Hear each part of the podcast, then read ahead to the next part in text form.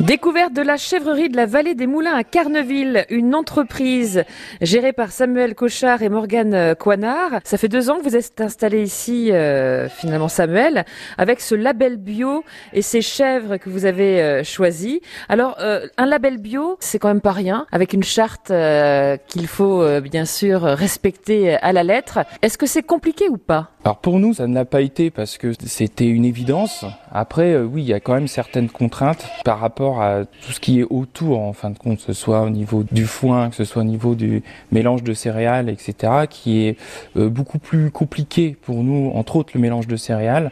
que, vous- Quelles céréales vous utilisez? Alors on, on utilise euh, de l'orge, de l'avoine, euh, du triticale et des pois. En fin de compte, le mélange varie selon la- l'apport qu'on veut donner aux chèvres. Combien de chèvres? Alors on a à l'heure actuelle, on a une centaine de chèvres et euh, on Donc, c'est bon nombre de calculs à faire. bon nombre de calculs à faire et surtout on a la, la chance et l'opportunité d'avoir rencontré euh, Pierre Godefroy qui est à l'être et qui euh, lui euh, fait des céréales bio et est convaincu de cette agriculture tout simplement et qui pour l'instant nous fournit. Mais euh, ça a été compliqué à trouver et euh, le jour où il s'arrêtera, ce sera d'autant plus compliqué. Donc on espère voir venir d'autres euh, labels bio euh, en céréales, en, en apport en- dans d'autres domaines.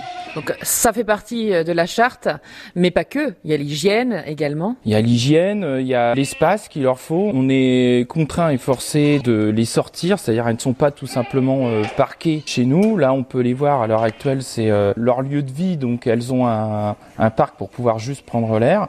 Mais euh, juste après, on va les emmener tous les jours, on les emmène au champ et on rentre le soir, tout simplement. Donc ça fait la promenade. Donc ça fait la promenade, ça fait une mini transhumance, on va appeler ça comme ça. C'est sympa. Nous, euh, nous, on prend beaucoup de plaisir à les emmener au champ et à les ramener parce que on est dans un lieu qui est quand même euh, Paradisiaque. plutôt pas mal, ouais. et, euh, et du coup, nous, c'est notre notre petit moment de détente et euh, ça nous permet de voir aussi un peu euh, le chemin parcouru par rapport euh, à notre projet.